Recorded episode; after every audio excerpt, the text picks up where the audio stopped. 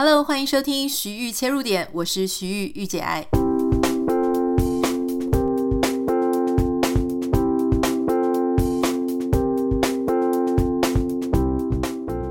欢迎你收听今天的节目。今天想要跟大家分享一个我觉得非常好看的电影，而且很值得推荐大家去看。我相信每一个人在看的时候，可能会看到一些不一样的面相。因为这部电影呢，我自己在看其他人的影评的时候，就发现，诶，怎么每个人看出来都差这么多？这部片就是，如果你有关注最近的奥斯卡或是各大影展电影奖项，你都会看到这一部，就是凯特·布兰奇演的。塔尔，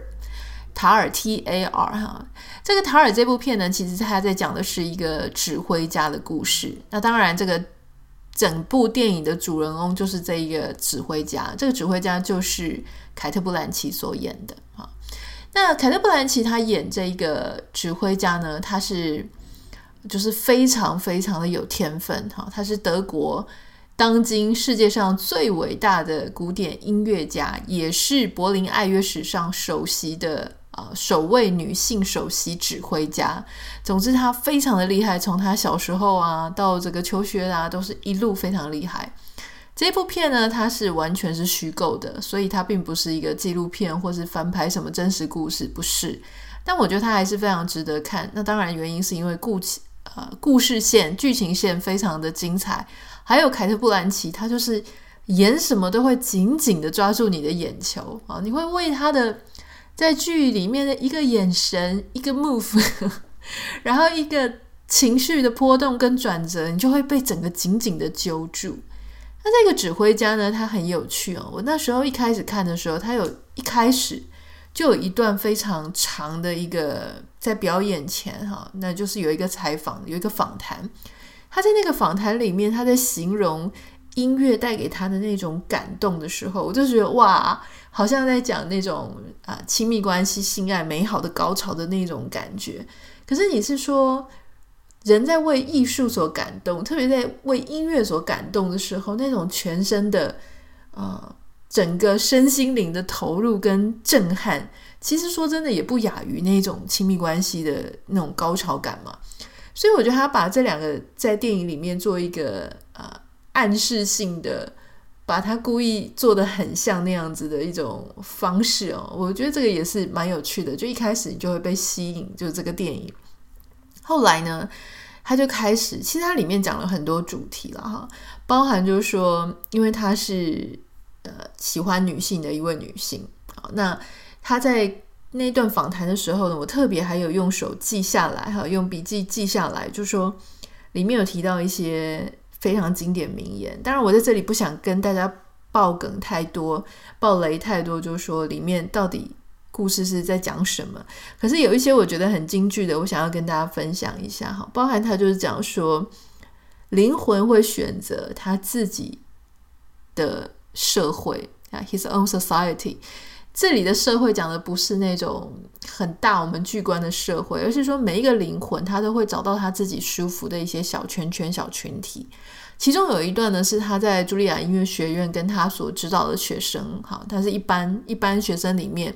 有一位学生呢，他应该是呃同志，而且他是呃。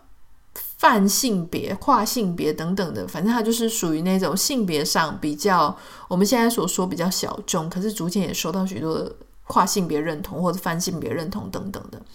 他是一个这样子的一个背景的学生。那当时凯特·布兰奇就问他说：“你为什么不不选巴哈的曲子来演奏？”那那个学生就跟他讲说：“我没有办法认同巴哈，因为巴哈他生了二十个孩子。”意思就是说，巴哈非常的直男，非常的典型，很传统。而且老实说，大家知道巴哈的乐曲就是那种巴洛克时期啊，非常古典经典。所有的很多后面的一些不同的时代跟乐派，都是从他们的老师，从他们的那种古人巴哈那边开始，慢慢的衍生改变而来。所以讲到巴哈的时候，就是属于那种经典里的经典，那最保守的那一种感觉。所以在这个剧情里面呢，他那个学生他是属于一种啊跨性别、泛性别等等的一种，我们现在当代比较认同、比较愿意给他们一些呃声音跟关注的这样子的群体，那他就觉得他要反抗巴哈，因为他觉得巴哈跟他所处的是完全对立的。他当时凯特·布兰奇他就有一段跟这个学生非常精彩的对话，我想要跟大家分享哈。他就跟那个学生说：“你不能够，你难道不能够区分，就是巴哈的音乐天分是音乐天分？”他的背景跟他的性别认同，或他其他的生活、私生活跟个人属性，你为什么不能把它切开来看？我觉得这一点就讲中了我们很多当代社会所谓的取消文化。好，所以有些影评在讲说这部片在讲取消文化，我觉得他有提到取消文化，可是取消文化并不是他唯一的重点。我觉得他还有很多要谈的事情。取消文化这一点呢，我觉得这确实是我们在网络社会。非常明显，也非常啊、普遍的一个例子。例如说，大家想到啊，《哈利波特》的作者哈 J.K. 罗琳，他不是就被英国人取消文化嘛？甚至那些演《哈利波特》的主演员们都觉得说，不想要再跟他一起、呃、出席活动啊，或是不想要跟他名字连在一起。原因就是因为这个 J.K. 罗琳他没有出声去挺这些 LGBT 啊。那甚至可能也有一些比较相反的意见。当然，现在很多社会的主流啊，在媒体上的主流就说啊，我们要支持同志团体啊，要无限的这个给他们非常多的嗯关注关怀，然后支持他们，这个是一个社会的主流。当今二零二三年的现代哈，这确实是一种非常主流的，大家去纽约或哪里都会有大游行。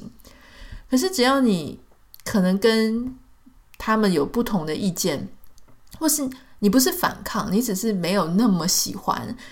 你如果说出来的话，很容易就会被取消啊！就像 J.K. 罗琳，他们就是会被取消。我自己个人认为，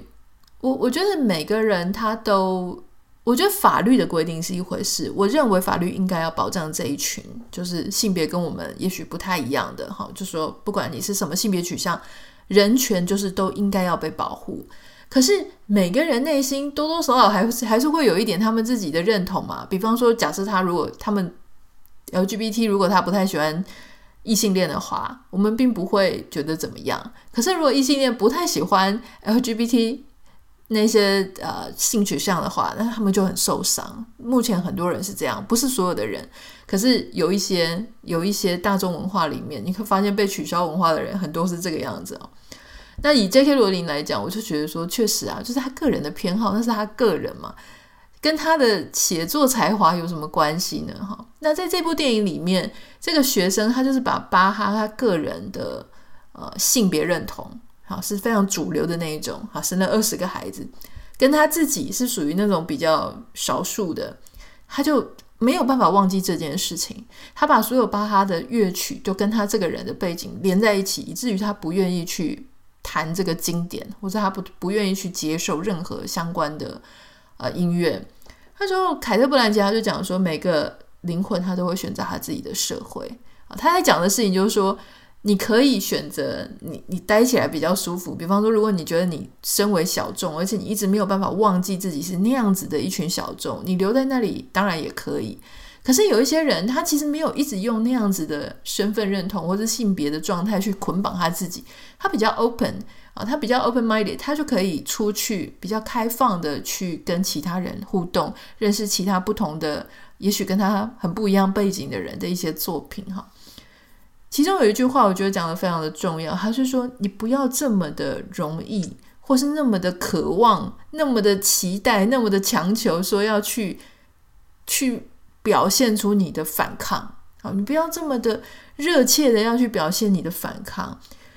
这种针对一些微小或是这些差异好的这种自大，所以差异的自大就是说，我知道我们彼此之间有差异，那我不想要去了解你的差异，我不想去接受你的差异，我针对这个差异我抓着不放，将会带来一个非常无聊而且。没有什么意义的一致性。这句话讲的，因为我是用英文这样翻过来哈，所以翻的其实有一点 K。他的意思就是说，我们当然知道彼此之间是有差异的，不管是性别上的差异，或是说认同上的差异，或是各种啊，或是像以前讲的经济社会地位背景，我们当然是有差异的。可是如果我们的眼睛都一直放在那种我们之间的差异不放，我因为知道我们的差异，所以我没有办法接受你的任何事情。我就是因为知道你跟我不一样，所以我讨厌你，所以你所做的一切我通通都不接受，我也不想听，不想看。如果是这样的话，我们将会带来让我们的生活全部都充满了一致性。为什么？因为我已经先排除掉那些本质上、背景上、倾向上、偏好上跟我完全不一样的人。所以这就是什么呢？就是同温层会越来越大，越来越厚。所以我眼睛所看到的东西，我所听到的生呃生活，或我看到的作品，都是我看起来很开心，但是好像一致性就会非常的高，因为大家都在我的同温层。所以常常我们不是说做一些选举呀、或者做一些事情的时候，我们就发现说：天哪，一定要到这种大规模投票的时候，我才发现原来有这么多人跟我想的不一样。那为什么我们的同温层越来越厚？一方面是我们自己的倾向，我们会去不想听那些跟我们不一样的人，我们会因为他某一些，啊，比方说以前在讲种族，可能白人他就说我不想听黑人在讲什么，亚洲人会说啊我不想听什么，呃哪里哪里的人在讲什么，因为他很讨厌，他以前殖民过我们或他怎么样的，我就不想要去接触，但是越不想接触，我就会越让我的生活变得很无聊，就是很一致，直到某一天。某些人狠狠的来敲破你的同温层，你才发现 哈，原来世界不是这样运作的哈。我觉得这个这边他非常的精辟的去谈到这件事情，而且他甚至凯特·布兰奇问了那个学生一个非常重要的问题，他问他说：“如果你可以因为巴哈他的性别取向认同是这么的主流，而不喜欢接受他的音乐。”如果一个人他抓着人家的性别认同不放，而讨厌他，这件事情是合理的，是可以被接受的。那么有一天，有一天，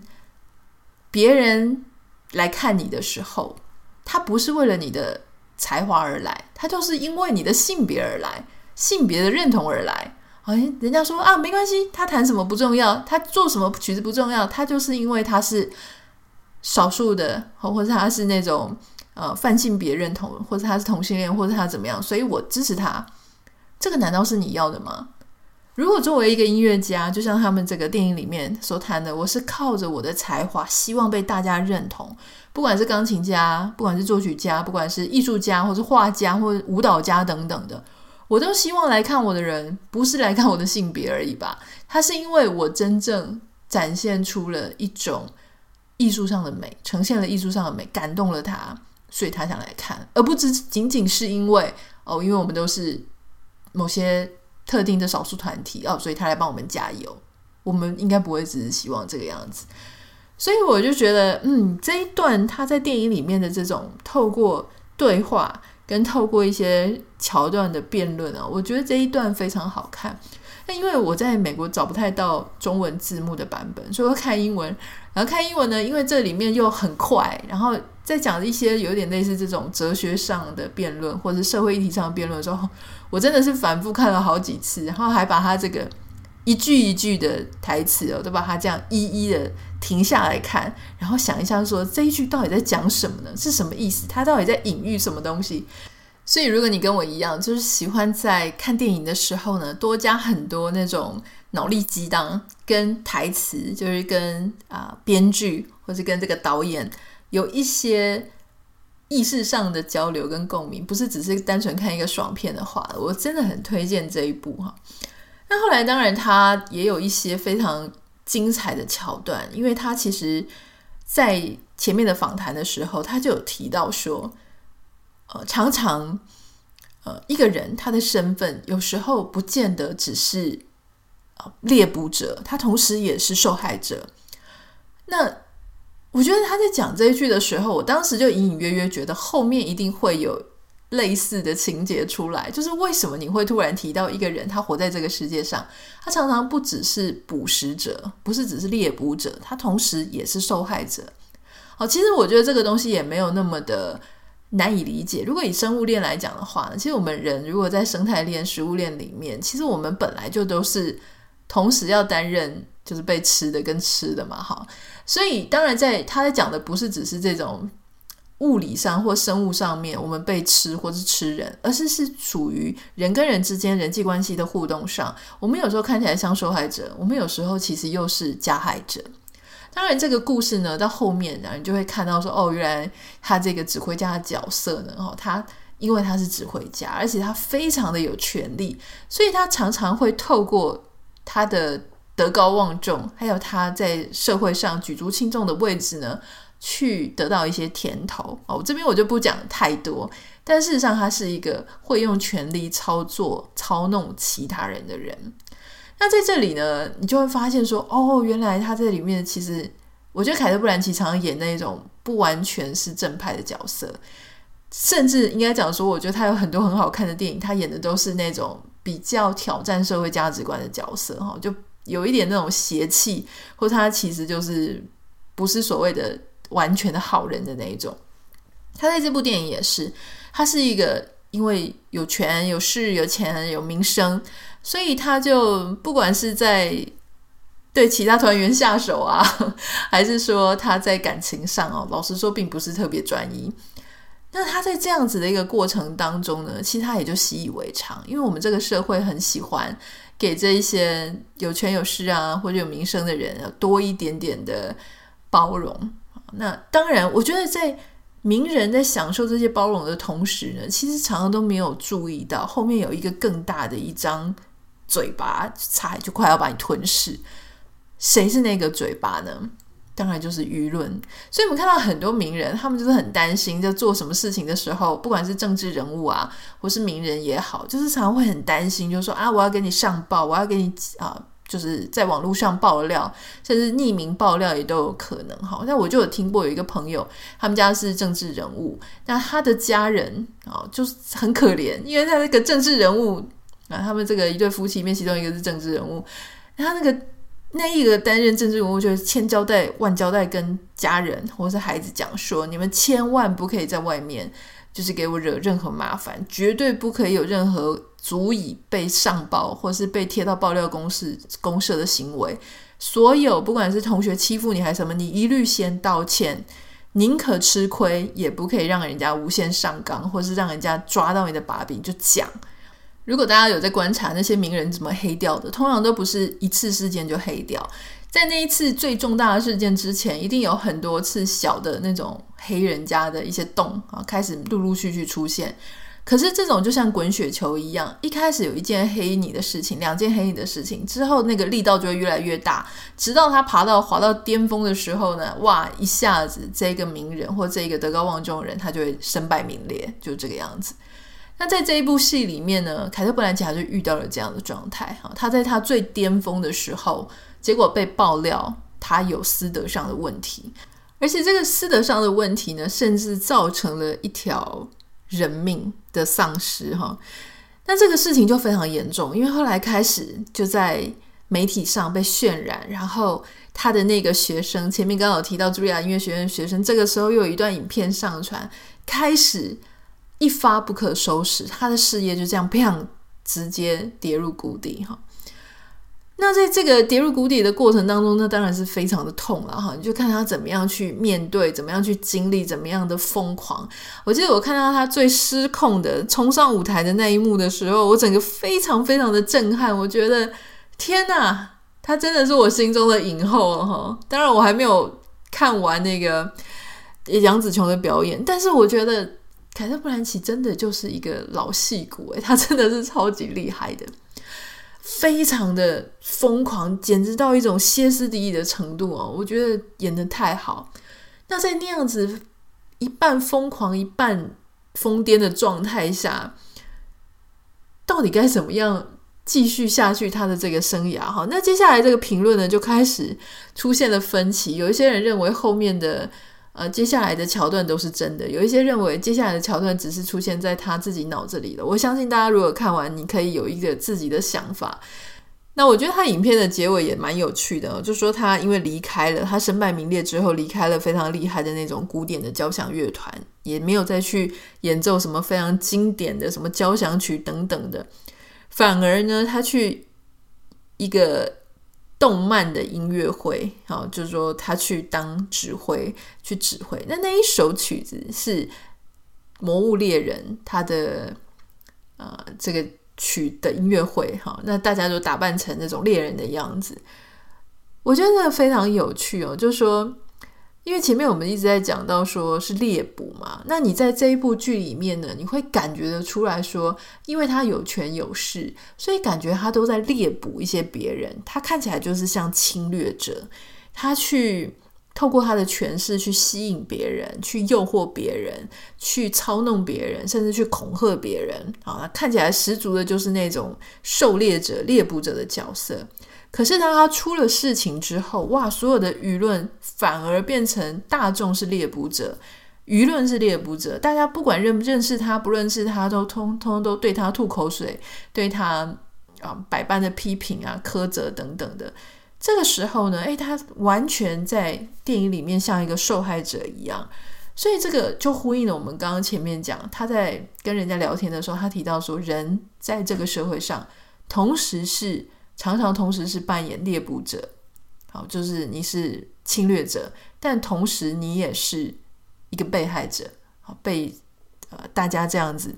眼光注视的焦点，一个不注意就被生吞活剥。我觉得你说这部片有没有在讲取消文化呢？有，但是我认为他在讲的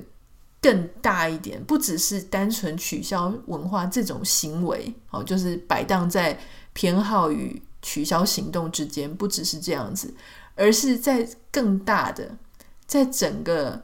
不管是资本主义社会也好，共产主义社会也好，反正就是人类的社会事件里面，我们常常都一个人，我们常常说他是